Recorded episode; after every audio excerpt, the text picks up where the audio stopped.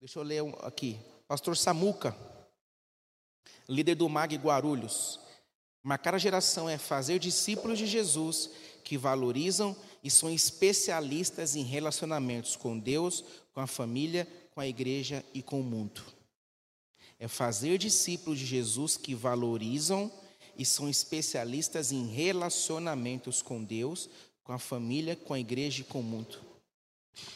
Discípulos de Jesus, seguidores de Jesus, que valorizam e são especialistas em relacionamentos.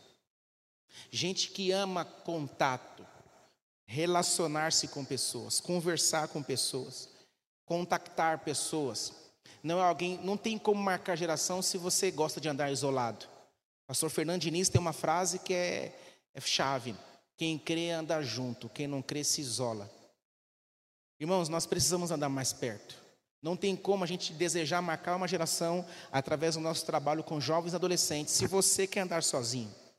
Não tem como a gente desejar marcar uma geração se você só fica em casa assistindo a nossa programação e você não quer se envolver com isso. Não dá para ser, não dá para marcar uma geração se você quer ser só um telespectador. Você precisa se engajar. Você precisa querer estar perto. Você precisa desejar estar junto com a sua célula. Você precisa desejar, desejar estar junto com o seu GCM, engajado, envolvido com o seu pequeno grupo, para a gente realmente é, desbravar e multiplicar e crescer. Irmãos, não tem outra maneira da gente influenciar uma geração se não for através de uma multiplicação de célula. Imagine se a sua célula se multiplicar dez vezes o impacto que ela não tem.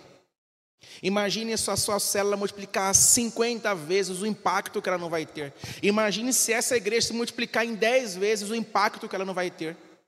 Tudo isso tem a ver com marcar a geração, o impacto absurdo e abundante que nós não iremos ter através de relacionamento com Deus, com a família, com a nossa família, com as pessoas da nossa casa, com a igreja. A gente, nós, nós temos que nos relacionar com as pessoas que não conhecem a Deus, com este mundo. Não dá para a gente viver como se não houvesse mundo. Nós precisamos ser luz neste mundo. É o texto de Mateus capítulo 5. Thank you.